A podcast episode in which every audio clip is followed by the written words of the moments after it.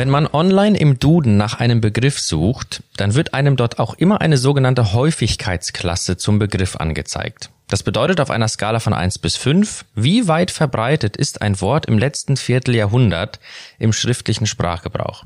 Und gibt man dort jetzt das Wort Gnade ein, stellt man fest, dass das Wort die Häufigkeitsklasse 2 von 5 besitzt. Das heißt konkret, das Wort Gnade kommt bei einer Million Worte im Schnitt mehr als einmal vor, immerhin. Ganz anders sieht es im Kontext der Bibel aus. Dort spielt Gnade eine zentrale Rolle. Und darum soll es heute gehen. Gnade, warum wir alle sie so nötig haben.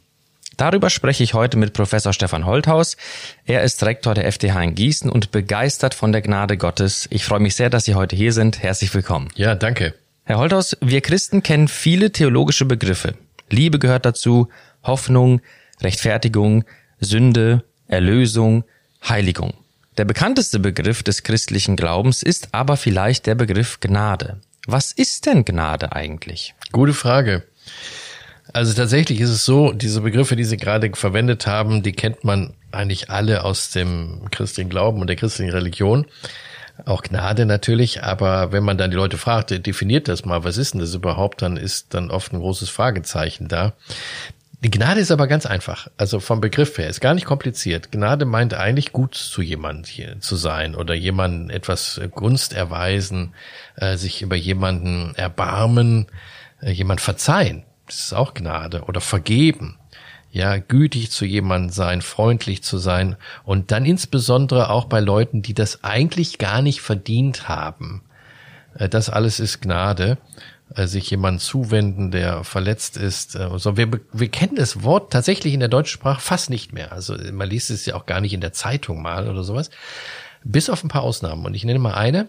Es gibt auch im Strafrecht oder im, in, bei den Gesetzen die, die Begnadigung. Das gibt's heute noch, kennen wir natürlich von früher, auch von äh, Diktaturen. Wenn ein neuer Herrscher an die Macht kommt, der begnadigt erstmal Gefangene.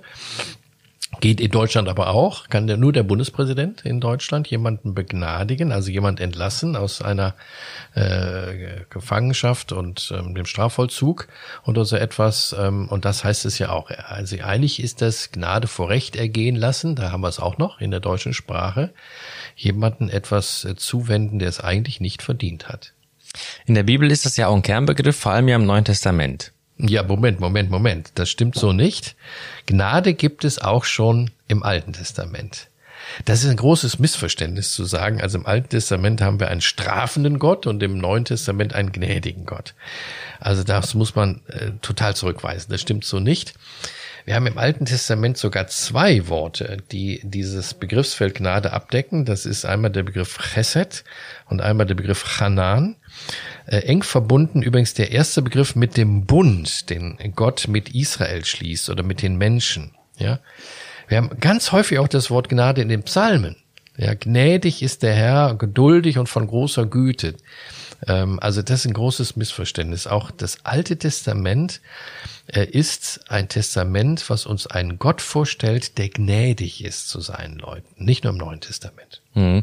Es ist ja zusätzlich auffällig, dass vor allem Paulus diesen Begriff erstaunlich häufig verwendet. Ja gut, aber das hängt einfach damit zusammen, dass Paulus biografisch ja die Gnade Gottes auf eine revolutionäre Art und Weise erlebt hat.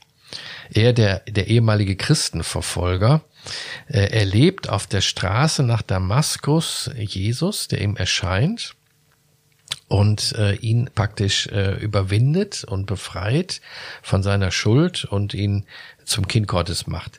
Und ich glaube, dass diese dramatische Bekehrungssituation des Paulus äh, damit zusammenhängt, dass er natürlich die krasse äh, Gnade Gottes erlebt hat, als einer, der ja nun wirklich die Christen bis aufs Blut verfolgt hat. Und deswegen ist er der Apostel der Gnade geworden. Ähm, so wird er ja bis heute genannt.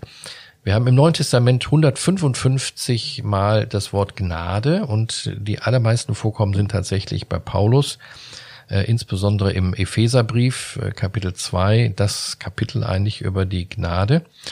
Ähm, von daher kommt das häufig vor bei Paulus, das stimmt. Das Besondere übrigens bei, im Neuen Testament bei Paulus auch ist, dass er uns deutlich macht, Gnade ist ein Geschenk. Gnade kann man sich nicht verdienen und nicht erarbeiten. Ich gebe zu, das ist schön und schwer zugleich. Schön, weil wir alle gerne in der Regel was geschenkt bekommen, aber schwer, weil wir häufig ähm, auch in unserer Zeit meinen, wir könnten uns den Glauben verdienen oder wir könnten durch Leistung Gott auch gnädig stimmen. Und das ist schwer, weil das geht nicht. Gnade ist ein äh, unverdientes Geschenk, sagt Paulus in Epheser 2, Vers 8, ein Geschenk Gottes, sie ist umsonst. Anders bekommen wir Gnade nicht. Man merkt schon, Sie sprechen sehr gerne über Gnade und predigen auch viel darüber. Warum? Ja, das, das stimmt, das mache ich sehr gerne. Das hängt damit zusammen, weil ich den Eindruck habe, unsere Welt hat die Gnade heute verloren. Die Welt kennt Gnade eigentlich nicht. Wir reden von Begnadigung, aber wie oft kommt das denn vor? Beim Bundespräsidenten auch so gut wie nie, aber auch in unserem Leben nicht. Das hängt damit zusammen, wir sind ja eine sehr stringente Leistungsgesellschaft geworden. Also man bekommt das, was man verdient. Ja? Und äh, so etwas wie Milde und Güte und Barmherzigkeit zählt in unserer Leistungsgesellschaft fast nichts mehr man bekommt ja auch selten was geschenkt. Und wenn man was geschenkt bekommt, denken Sie mal an Werbegeschenke, ist dahinter immer ein, ein Motiv, was ja mit Ökonomie zu tun hat. Also ähm, mit, mit etwas, was man ja verdienen will durch das Geschenk. Oder man denkt gleich beim Geschenk dann auch, was schenke ich denn zurück? Also das ist ja oft so Weihnachten oder Geburtstag, da geschenkt mir jemand, schenkt mir jemand was und ich denke gleich, was schenke ich dem denn dann? Äh, das ist nicht der Gnadencharakter, hm. Äh, wie wir ihn im Neuen Testament finden. Also unsere Welt ist, und deswegen spreche ich da so häufig drüber, eine eher gnadenlose Welt geworden. Interessant ist übrigens, in einer gnadenlosen Welt fangen Menschen an, ihre Fehler und Schwächen zu verstecken weil sie nicht wissen, wie die Menschen darauf reagieren, wenn das offenbar wird, wenn das offensichtlich wird. Und ähm, das haben wir manchmal auch äh, in unseren Kirchen und Gemeinden. Und deswegen rede ich auch in vielen Kirchen über dieses Thema, weil wir alle irgendwo wissen, wir sind aus Gnade errettet.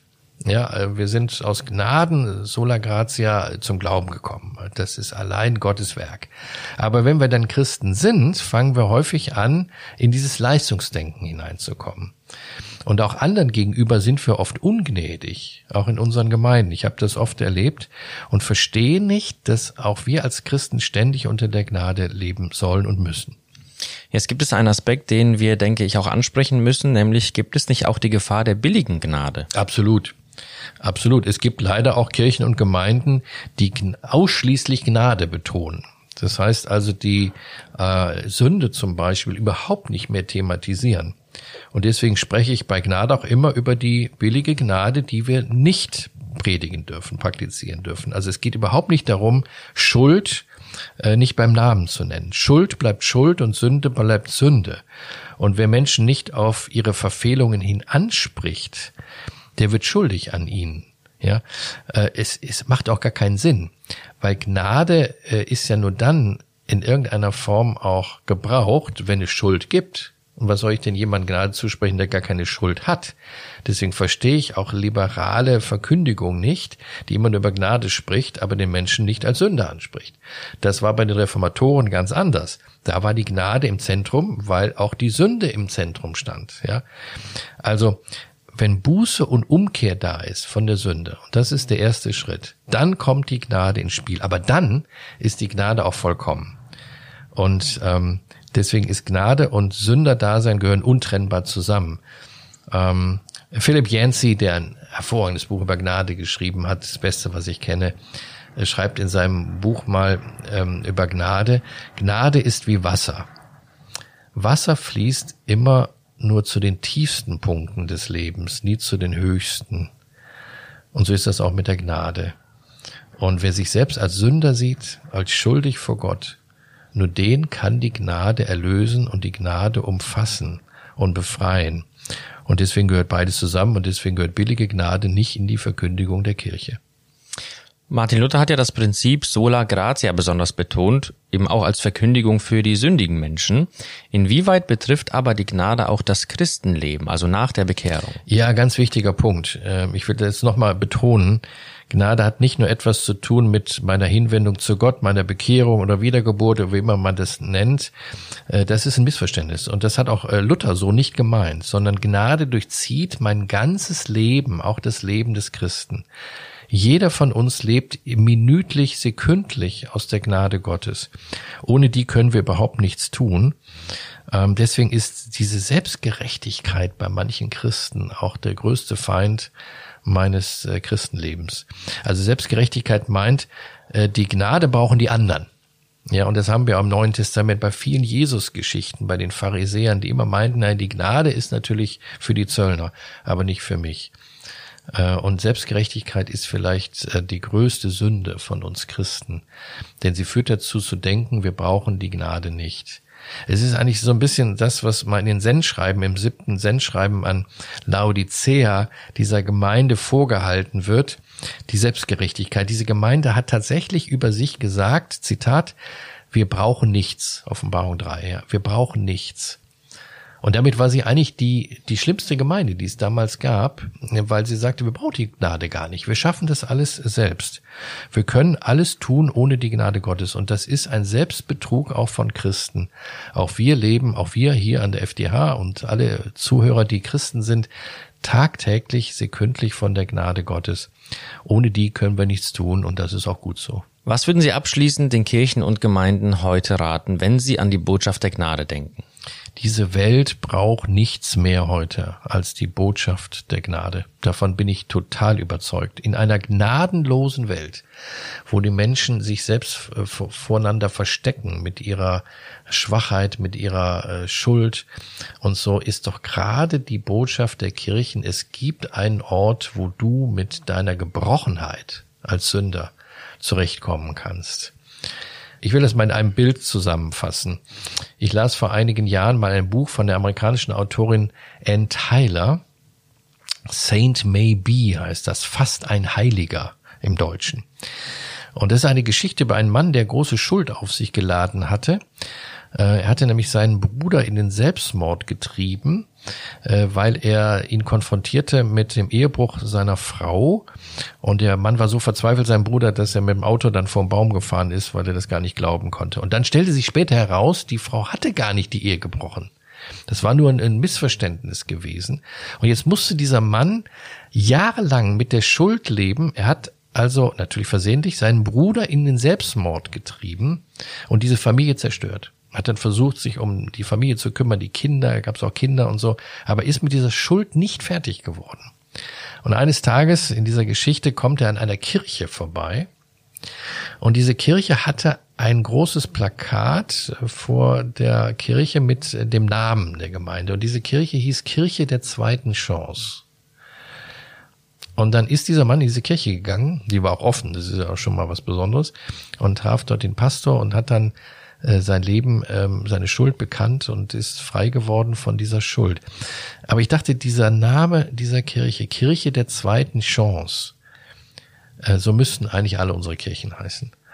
Ähm, dass Menschen wirklich dort Befreiung bekommen von ihren Lasten und ihrer Schuld. Und natürlich nicht nur der zweiten Chance, denn Gott ist auch ein Gott der, der dritten und der vierten Chance, der immer wieder mich aufnimmt und mir immer wieder Perspektive gibt und neu anfängt. Und diese Hoffnungsbotschaft braucht diese Welt, gerade heute in einer gnadenlosen Welt. Und deswegen möchte ich, dass Christen auch Apostel der Gnade sind, so wie Paulus. Herr Holters, haben Sie ganz vielen Dank, dass Sie unseren Blick auf dieses so wichtige Thema gelenkt haben. Ich wünsche Ihnen und unseren Zuhörern ein Leben aus der Gnade Gottes und Gottes reichen Segen. Mein Name ist Arthur Reiswig und Sie hörten FDH Podcast.